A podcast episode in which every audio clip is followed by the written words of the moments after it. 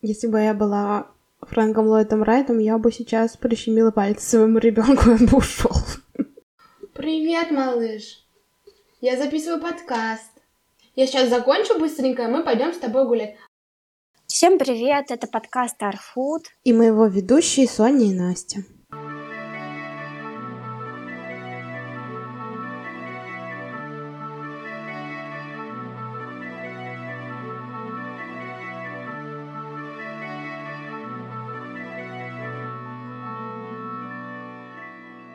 В этом выпуске мы хотим поговорить об интересных фактах из жизни наших любимых архитекторов. Выпуск, наверное, будет не такой, как обычно, рефлексивный, но я думаю, будет очень интересно. Надеюсь. Да, мы собрали в этом выпуске истории из жизни архитекторов, которые нас э, заинтересовали, ради которых пришлось что-то выяснять. Да, так иногда вот бывает. Обычно так знаешь этих людей в контексте их творчества и в основном только по их творчеству. Так задумываешься, какие они вообще были личности, были ли у них какие-то отношения, дети, какие они вообще были люди.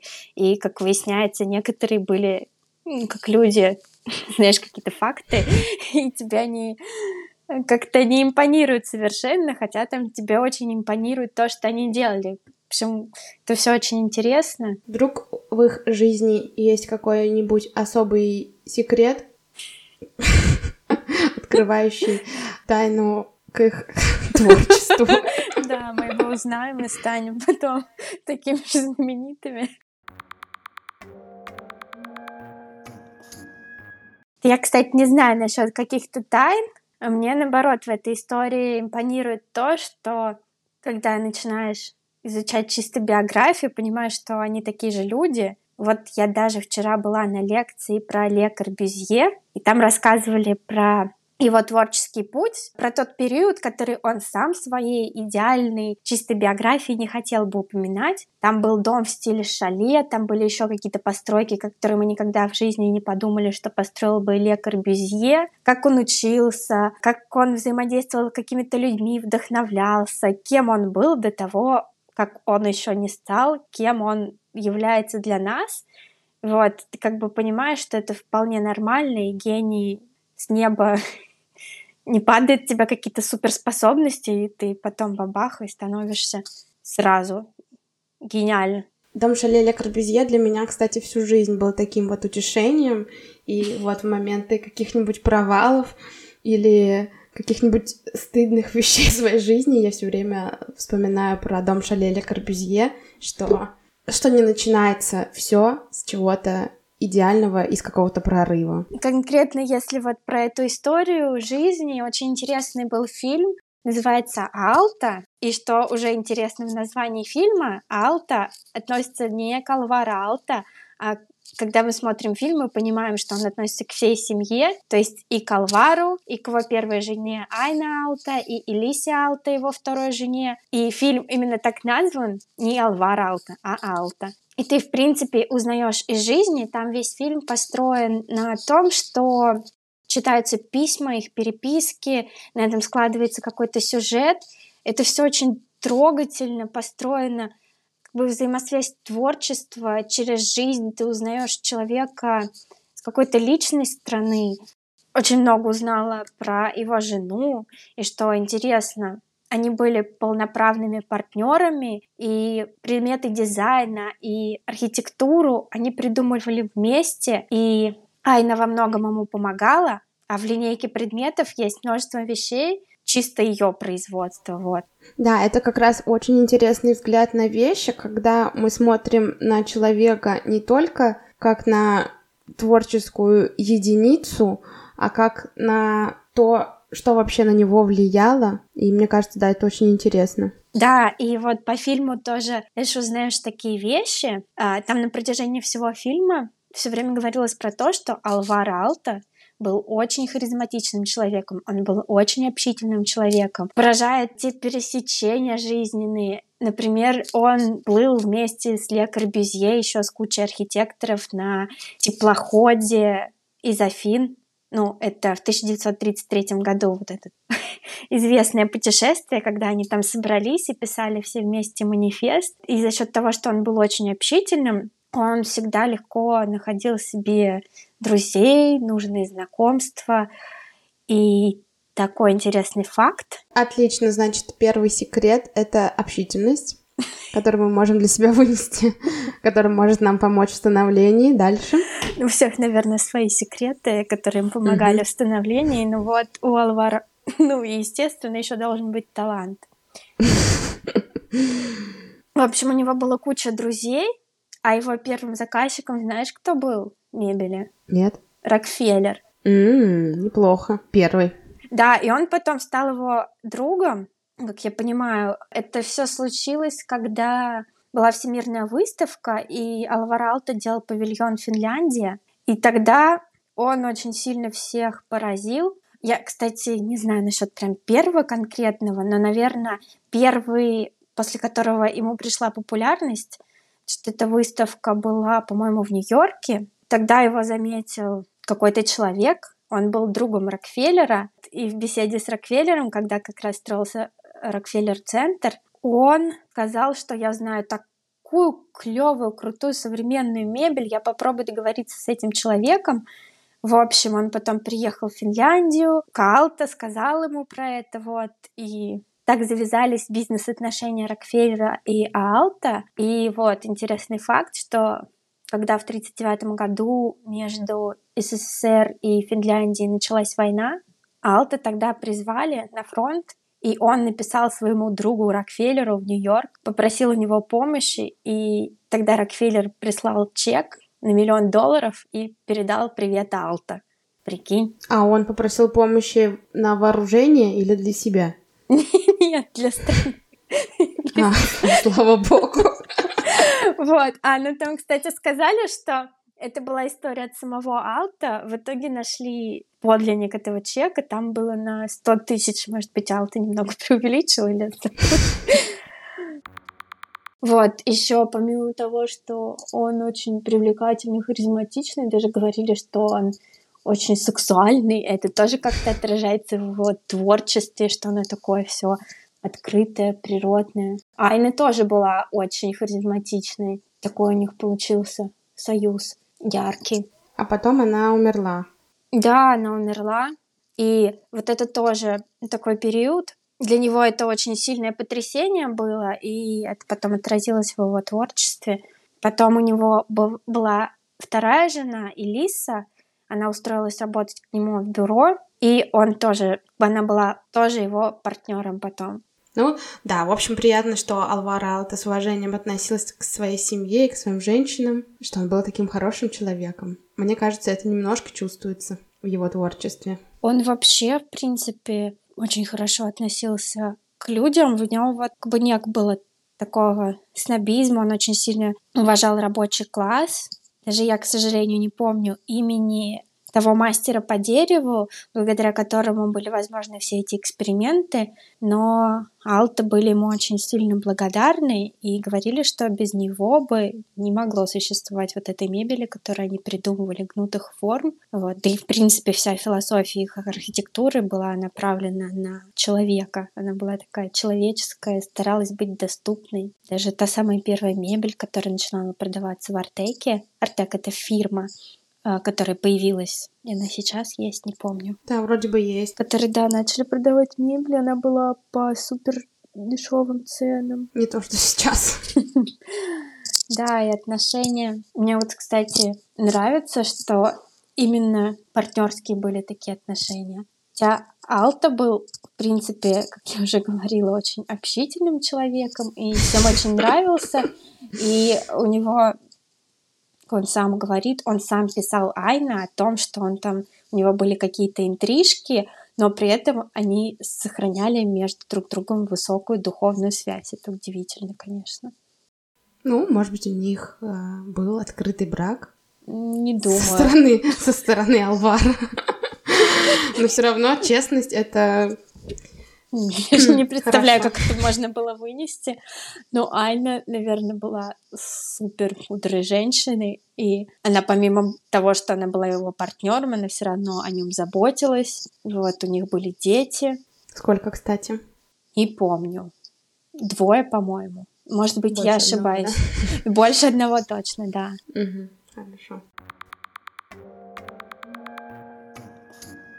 Переходя от открытого, полуоткрытого брака Алвара Алта, хочется немного поговорить про личную жизнь Ле Корбюзье, которая до сегодняшнего дня казалась нам какой-то то ли загадкой, то ли отсутствующей полностью, потому что когда просто возникал какой-то интерес мимолетный, вроде того, а есть ли у Ле Корбюзье дети, или а, как, а были ли у него жены, были ли у него какие-то отношения, и как-то такой поверхностный поиск в Гугле не давал особо никаких результатов, но вот э, благодаря нашему сегодняшнему эпизоду появилась возможность углубиться в эту тему. У него были дети? Нет. Угу. Нет, Ле Корбюзье никогда не хотел детей, ну, в принципе, по нему можно сказать. Да, по нему видно, мне кажется, что он человек не созданный для семейной жизни и для... что в нем нету какой-то как раз человеческой любви. Ну, мне как кажется, что это тоже как-то прослеживается в его творчестве. Хотя я своими заявлениями, по-моему, выгляжу как какая-то ясновидящая, типа, что вот у Олвара Алта чувствуется, что он любил а, людей, у Ле не чувствуется. Ну, в общем, первая ниточка к расследованию личной жизни Ле Корбюзье была Жозефин Бейкер, танцовщица, которая являлась вдохновительницей не только Ле Корбюзье, но и Хемингуэя, Пикассо, Диора. Эта тема танцовщиц очень популярна в 20 веке, что поголовно все женщины были вдохновительницами и танцовщицами. Да, к сожалению, тогда у женщин не было особо прав, и поэтому творческий выход был достаточно узкий в этом смысле.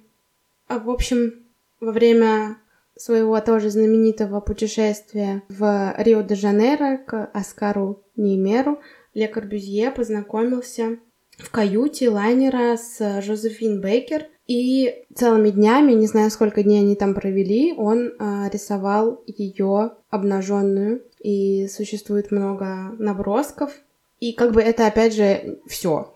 Все, что удалось выяснить, что вот была Жозефин... Личная жизнь друзья.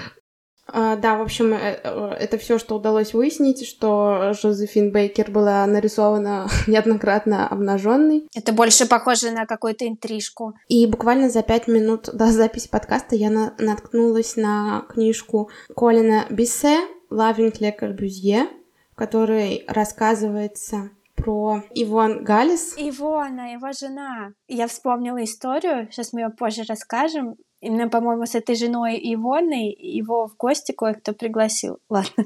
А, в общем, эта книга рассказывается про Ивон Галис, про ее чувство к Ле Корбюзье, как бы с, про любовь с Ле Корбюзье с ее точки зрения, и она прослеживает ход их отношений, и то, что мне удалось прочитать, что во-первых, Ивон Галис была обычной девушкой из рабочего класса, что казалось бы достаточно странным, что Олег Корбюзье выбрал ее в качестве своей спутницы, потому что он звезда, гений, и выбирает себе обычную девушку, и там, значит, есть такой момент, что для Ле Корбюзье карьера всегда будет на первом месте, и ему нужна была женщина, которая была бы удобна в этом смысле, которая бы не претендовала на особое место в его жизни, которая бы терпела его отсутствие. Также там написано, что Ле Корбюзье никогда не хотел детей в связи с этим.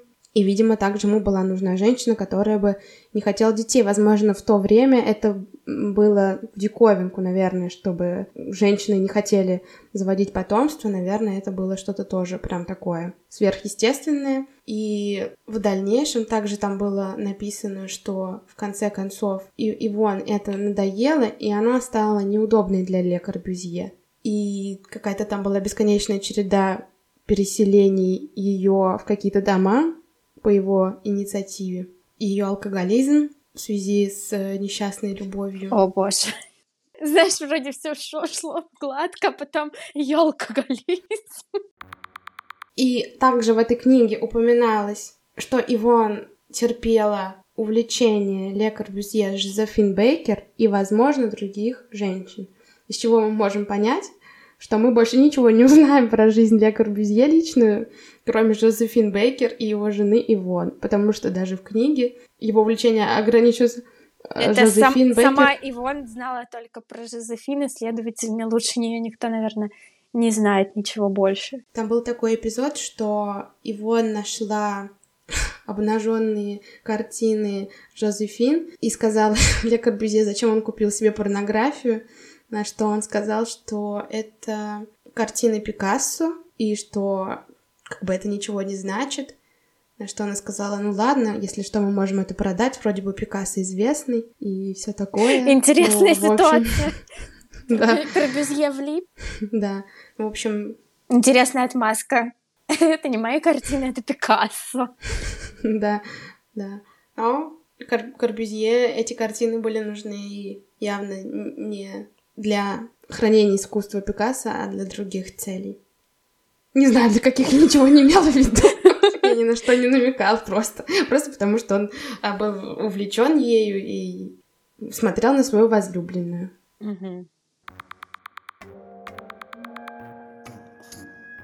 Раз уж тема зашла, да, про Ле Корбюзье, собирались вообще рассказать эту историю. Я вспомнила это имя его жены, потому что как-то по-моему, в тот период, когда он построил виллу Совой. Ой, можно я тебя перебью? Я совсем забыла сказать, да, да, да. Что, Жоз... что считается, что Жозефин вдохновила Ле Корбюзье на начало пластичности в его архитектуре, и многие считают, что непосредственно вилла Совой была вот непосредственным вдохновлением танцами Жозефин. Ого! Да. Офигеть. Вот он синтез любви, танца в архитектуру. Интересно.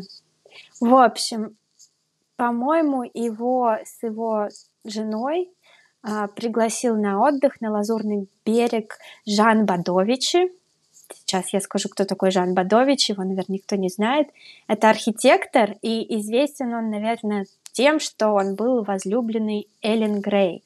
А история с Ле она связана с Эллен Грей и ее виллой. Хотелось бы немного рассказать про Эллен Грей. Эллен Грей родилась в 1878 году в Ирландии и попала в это самое время пионеров модернизма.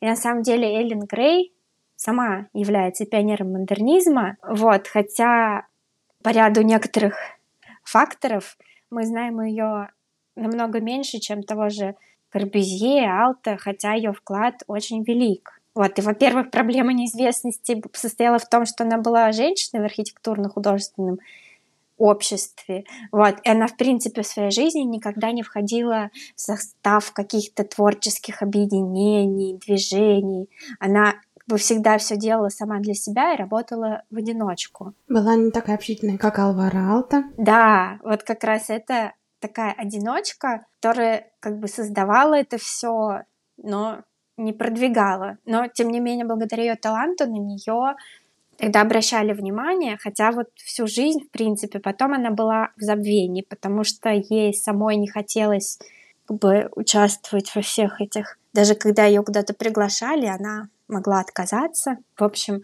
ладно.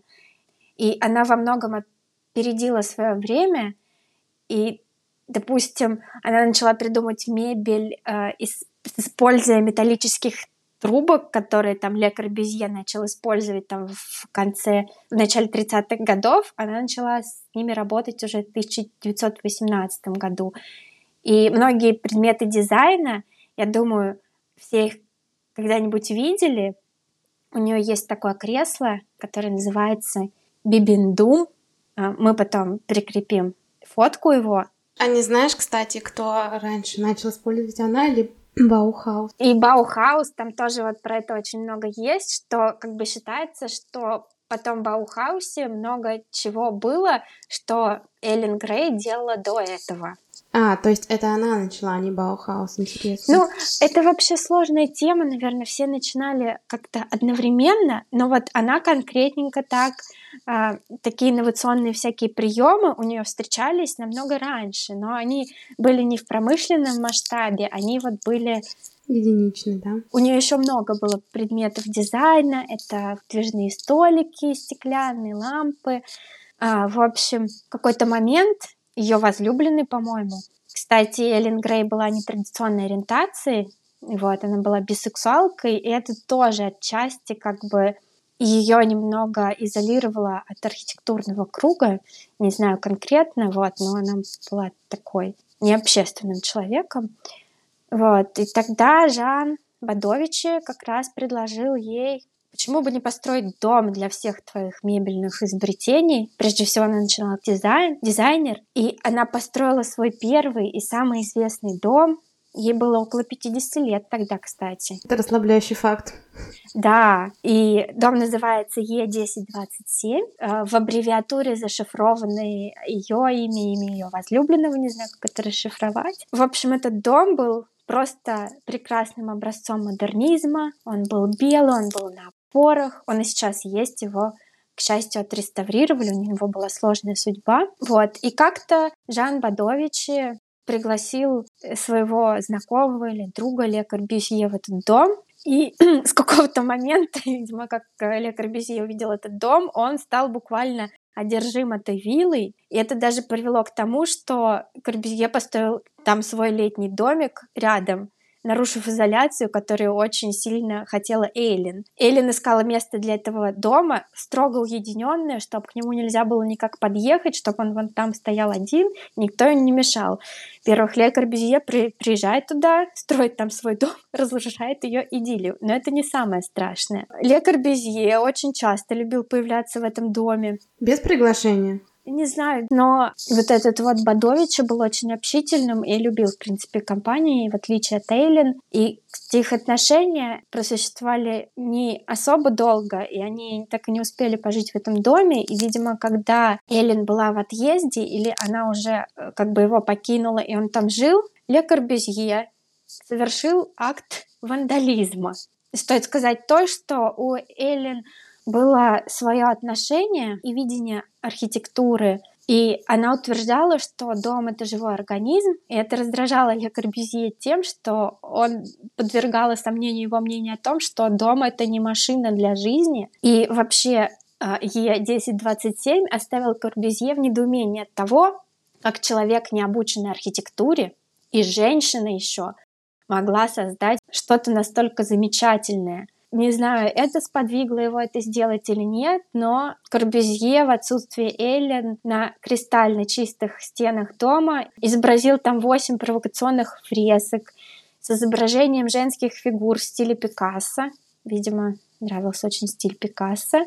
Даже говорят, что в каких-то из них высмеивалась бисексуальность Грей. И Эллен Грей это настолько обидела, что она не смогла больше вернуться в этот дом и просто построила себе новую виллу. Вот. А с Бадовичем у Ли Корбюзье произошел какой-то спор, и Бадович сказал, что Ле Корбюзье больше не рады в этом доме. Вот. Еще бы. И мало того, что Корбюзье нарисовал эти восемь фресок, он еще и сфоткался на их фоне голым. Вот. И вот это фото, знаешь, вот фото, где он стоит со шрамом, и там на заднем плане что-то нарисовано. Угу. Это он вот в этот момент стоял и рисовал э, фрески на доме Эллен Грей.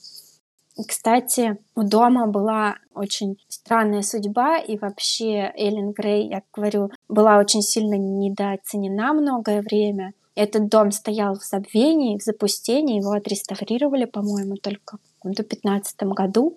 И причем его отреставрировали и сохранили там фрески Ле Корбюзье, потому что Ле Корбюзье как бы такой значимый человек, что их просто нельзя было удалить, хотя первоначально... Ну, это важная история дома. Да, первоначальный замысел был как раз с идеально белыми стенами, и он полностью испортил, по мнению Эллен Грей, ее идею. Ну, что могу сказать? Поведение скотское.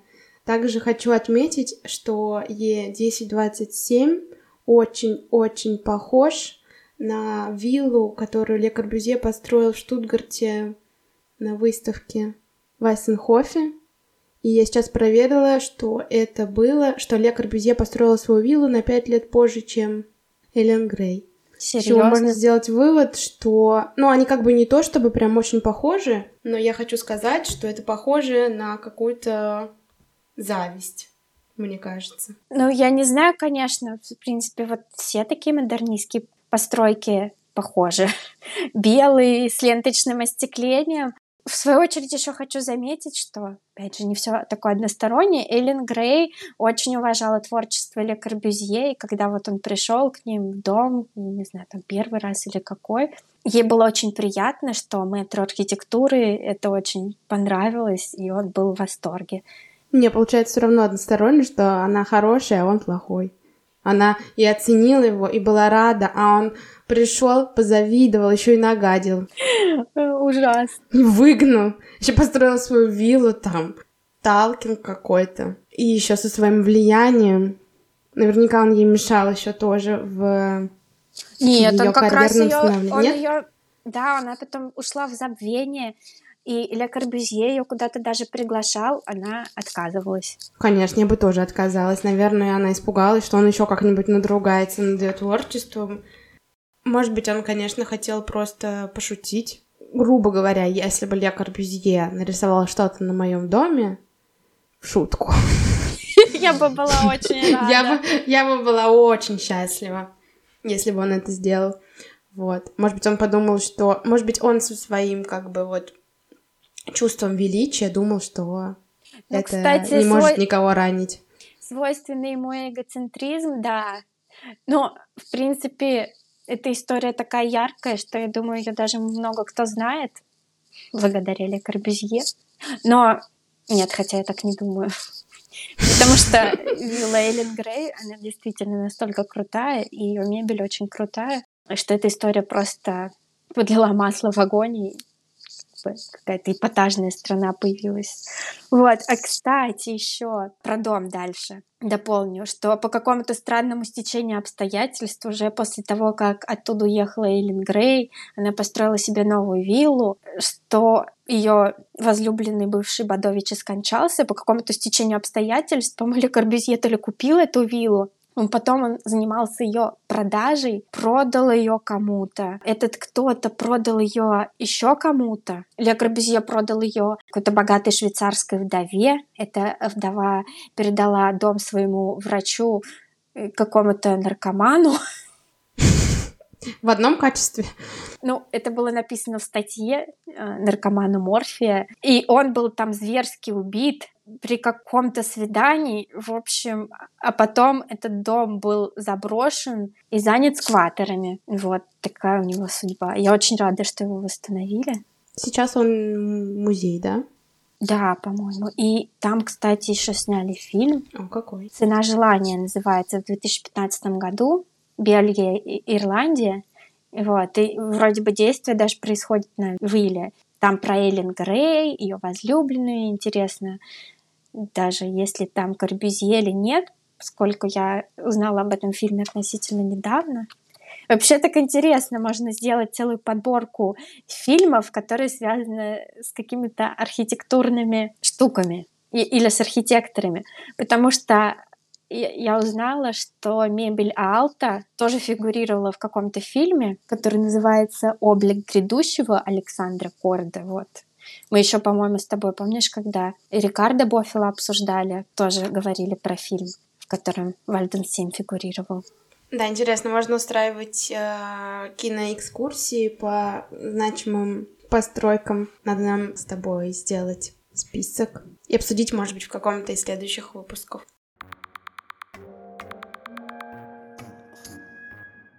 Слову о зловещих убийствах. Сегодня в нашем выпуске есть нотки true crime. Я бы хотела рассказать свою историю. Это история про Фрэнка Ллойда Райта и про трагичную, ужасную историю в его доме Тейлизин. В общем, Дом Телезин, что с уэльского переводится как «сияющее место», что уже звучит, мне кажется, достаточно зловеще. А, как фильм «Сияние». Ага. В этом доме Фрэнк Ллойд Ред проживал со своей любовницей Мамах Бортвик. История их любви меня немного поразила. Ну, поразила с точки зрения нравов. Жена Фрэнка Ллойда Райта, первая жена Фрэнка Ллойда Райта, Кэтрин Райт, от которой у Фрэнка Фрэнка было шесть детей. В общем, Фрэнк Ллойд Райт увлекся мамах Бортвик, а она была женой его заказчика. Ого. Увлекшись ей, они просто, увлекшись друг другом, точнее, они просто взяли и уехали вместе в путешествие по Европе вдвоем. При этом ни он, ни она не разводились со своими супругами. Вокруг их пары начали ходить слухи. Там были разные версии, как их застукали, что, что они ночевали в одном номере, что их увидели журналисты на улице. Но, в общем, их роман подвергся огромному осуждению, и чикагские газеты даже писали, что Фрэнк Ллойд Райт должен быть арестован за безнравственное поведение. Вот, и этот роман на самом деле очень сильно ударил по финансам Фрэнка Ллойда Райта, потому что его испорченная репутация лишила его многих заказов. И после этого он долгое время не строил ни в Европе, ни в Америке и уехал строить в Японию. И, значит, вернувшись из э, Европы, Мамах и Фрэнк Ллойд Райт решились на постройку совместного дома Телезин. По сравнению с э, его женой, Мамах казалась ему очень интересной женщиной, она была переводчицей, и феминисткой, в отличие от его... Жена его кем была? Ну, жена была просто... Домохозяйкой. Домохозяйкой, да, как я где-то читала, что он говорил, что она толстая гусыня. О, Господи, какой кошмар, какой ужас. С ужасной стороны для меня тоже открылся Фрэнк Ллойд Райт в своем отношении к, э, к семье и к детям.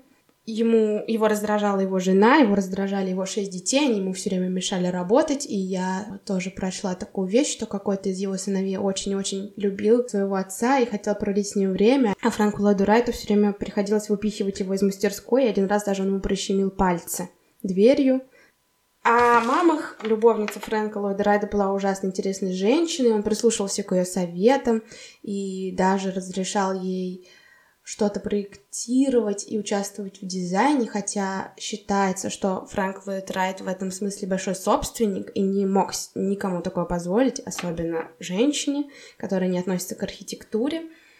В общем, они построили прекрасный дом Телезин, в котором проживала Маймах со своими двумя детьми от первого брака Фрэнк Ллойд Райт. В июне 1914 года Райт нанял Джулиана и Гертруду Карлтон, семейную пару из Барбадоса, для работы в качестве поваров. И вскоре поведение Джулиана, повара, стало очень неустойчивым и непредсказуемым.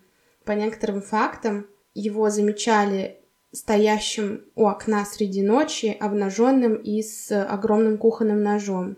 И его поведение было настолько странным, что к августу его захотели уволить, и этой семье объявили, что 15 августа будет их последний рабочий день. В это время Фрэнк Ллойд Райт должен был уехать в Чикаго, где он работал над строительством Midway Gardens. И в этот день Джулиан во время обеда вонзил топор в голову мамах и ее детям.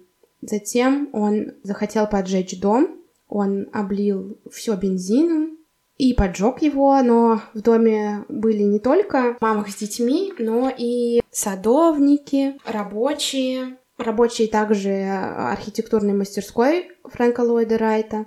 Они обедали в соседнем доме и увидели жидкость, текающую из-под дверей. Поняв, что в доме начинается пожар, они начали выпрыгивать из окон, где их поджидал Джулиан с топором. И в общей сложности в этой трагедии он расправился с семью людьми. Одному человеку удалось спастись. Он убежал по дороге, сломав себе руки от падений. Потом в дальнейшем давал показания полиции. А Джулиан наглотался кислоты и сел в камин в надежде на самоубийство, но он не умер, его арестовали, но э, впоследствии он погиб в тюрьме. Вот такая ужасная история, трагичная. Да, я знала про эту историю, но, если честно, я в шоке от подробностей конкретных. Это прям сценарий к фильму ужасов. Почему еще никто не снял по этому фильму ужасов? Что вообще жутко, просто жутко. А где в это время был Фрэнк Ллойд Райт? Поехал в командировку в Чикаго. Офигеть, при приехал и... Такое ужасное стечение обстоятельств, просто кошмар. Но самое главное, что у, у самого дома Телезин просто какая-то проклятая судьба. В дальнейшем Фрэнк Ллойд Райт, конечно же, поставил целью жизни восстановить его, восстановить этот дом. Господи, я бы его сожгла, наверное. Память о мамах, и она была похоронена неподалеку, там же он построил часовню. Но у Фрэнка Ллойда Райта всегда были проблемы с деньгами, и даже этот участок ему помогла купить мама. Он нашел себе еще одну жену, ее звали Мириам Райт. Это была какая-то обеспеченная женщина, мне не совсем ясно, из каких побуждений он с ней начал отношения, из-за меркантильных или по чувствам. Ну, в общем, благодаря ней он отстроил Телезин заново. Но эта женщина была наркоманка-морфинистка тоже, как и врач из виллы Е1027. И они с ней потом разошлись. И впоследствии Фрэнк Ллойд Райт встретил четвертую женщину и третью официальную свою жену, Ольга Ивановна э, Райт. Она была не русская, но она была Ольга Ивановна так э, вроде как Фрэнк Ллойд Райт дал ей такое типа русское прозвище, но на самом деле она из Черногории. Они с ней познакомились на спектакле, и что примечательно, чем они сошлись, Ольга Ивановна... Как-то да, звучит... Нет, Ольга Ивановна была молодая и прекрасна, наоборот. Диссонанс звучания. Ольга Ивановна Райт? Да. В общем, Ольга Ивановна Райт тоже по стечению обстоятельств э, была выдана замуж за э, русского архитектора, неизвестного мне. В общем, она с этим архитектором переехала в Париж. Выдана до того, как они познакомились с Райтом? Да. Они переехали в Париж, где Ольга Ивановна прибивается к мистику Гурджиеву, который занимался сакральными танцами. И О, у него боже, был институт, институт человеческой гармонии или что-то в этом роде. И как-то вот на этих волнах они слились с Фрэнком Ллойдом Райтом, вот, потому что его тоже интересовала природа, слитие человека с природой. И вот они сошлись, она стала его третьей женой. Дальше они переехали в Телезин, и после чего Телезин горел еще два раза. Что с, ним, что с ним случилось? Просто несчастный случай, то там что-то загоралось. Что-то загоралось, в общем, в доме несколько раз. Но он все равно его восстанавливал. Сейчас он тоже, этот дом восстановлен. И вот он как является таким музеем. Интересно. Истории про Фрэнка Ллойда Райта вообще приобрели какой-то супер мистический оборот. И у меня сейчас такое жуткое впечатление, что, ну, я никогда не видела работ Фрэнка Ллойда Райта, но мне кажется, когда я увижу какое-то его здание, мне будет просто ужасно не по себе. Любое, мне кажется. Не знаю, я не представляю, как можно жить с этим, с такой трагедией, с которой он жил. Это просто, просто невыносимо. Мне, кстати, внешне тоже никогда не привлекали дома прерий в качестве того, что я бы вот хотела в них жить. Они какие-то настолько монументальные, и вот эти формы. Кстати, вот последняя его жена Ольга Ивановна, когда она, значит, заселилась в Телезин, она тоже, она отметила, что дом не очень уютный, но занимательный. И когда она пыталась там что-то сделать, она хотела постелить туда пушистый ковер или навести еще какой-то уют, и, значит, Фрэнк Ллойд Райт очень негативно это встретил, сказал, что это просто запрещено что- что-либо тут делать и что-либо тут менять, что она не имеет никакого права на это, что она ничего не понимает, но вот как раз с мамах мамах он как раз такое позволял. Считал, что ей это позволено. Ну, видимо, это была его единственная женщина, с которой он общался на равных. Ну да. А дома прерии, я не договорила, что вот они своей какой-то монументальностью и приземистостью, что ли, вот эти плиты, которые как mm-hmm. бы вписаны в ландшафт, они выглядят очень мрачно. Не, несмотря на вот эти вот все планировки, большая гостиная, как центр очага дома, как-то вот внешний облик их выглядит довольно угнетающе. Да, и цвета даже. Угу. Ну, как бы, да, то что-то такое природное, но при этом... Ну, в этом они близки были по подходу в архитектуре с Алвара Алта, ну, в плане... Но у него очень уютно. Да, в плане природности. У них и то, угу. и то, что это вот органическое должно быть, но постройки совершенно разные. И мне кажется, ну, идеальный дом вообще, в принципе, в котором я хотела бы жить, это дом Алвара Алта. То, что все с такой любовью к деталям, ко всему.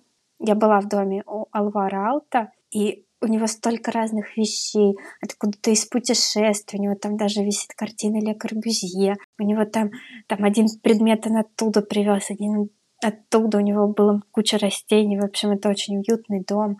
Вот. Айна очень сильно, как вот в фильме говорится, что Алта мог что-то вот набросать, а вот эти вот все такие очень уютные элементы в конце дорабатывала Айна ну, часто такое было, что вот эту живость его работам всегда добавляла Айна именно. Mm-hmm. Здорово.